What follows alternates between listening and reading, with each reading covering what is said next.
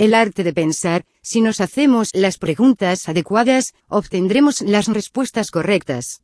Ese es el arte de pensar. Cuestionar nuestra manera de ver el mundo, cuestionar nuestras propias creencias, aprender a pensar de manera diferente a la habitual. Cada persona ve el mundo desde una percepción diferente, cada uno crea su propia realidad, sus propias verdades, pero esas verdades no significa que sean verdades absolutas, sino verdades relativas, una pequeña parte de lo que denominamos el todo. Cada uno crea sus verdades a través de los filtros de la mente, de sus creencias y lo fantástico es que esas verdades se pueden cambiar, porque son relativas y todo lo que es relativo se puede transformar.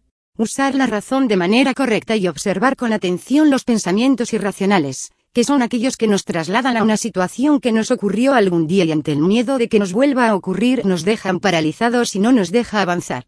Lo ocurrido ya ocurrió y una manera razonable de pensar es, que me enseño esa circunstancia, y no quedarnos atrapados en un pasado que jamás volverá.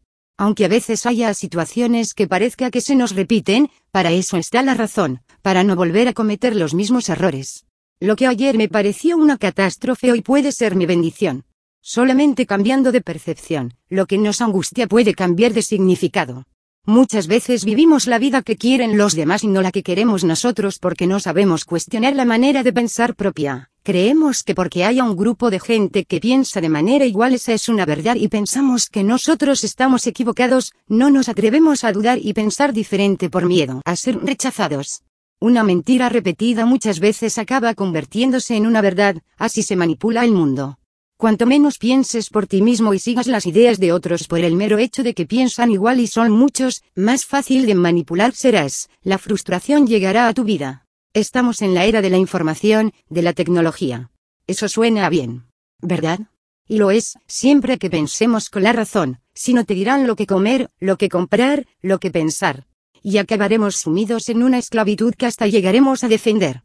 Todos los sabios antiguos, los grandes filósofos se cuestionaban la manera de ver el mundo, aprendían a través de la observación, cosa que hoy poco hacemos, ya que vamos acelerados desde que nos levantamos hasta que nos acostamos y eso es un grave error porque nos perdemos el presente que es lo único que existe y todas las cosas que nos enseña la vida a cada minuto de nuestra existencia. Conócete a ti mismo. Así quedó inscrito en el templo de Apolo en Delfos porque conocernos a nosotros mismos es nuestro mayor tesoro. El conocimiento te hará libre, la ignorancia te mantendrá esclavo. Tuya es la decisión.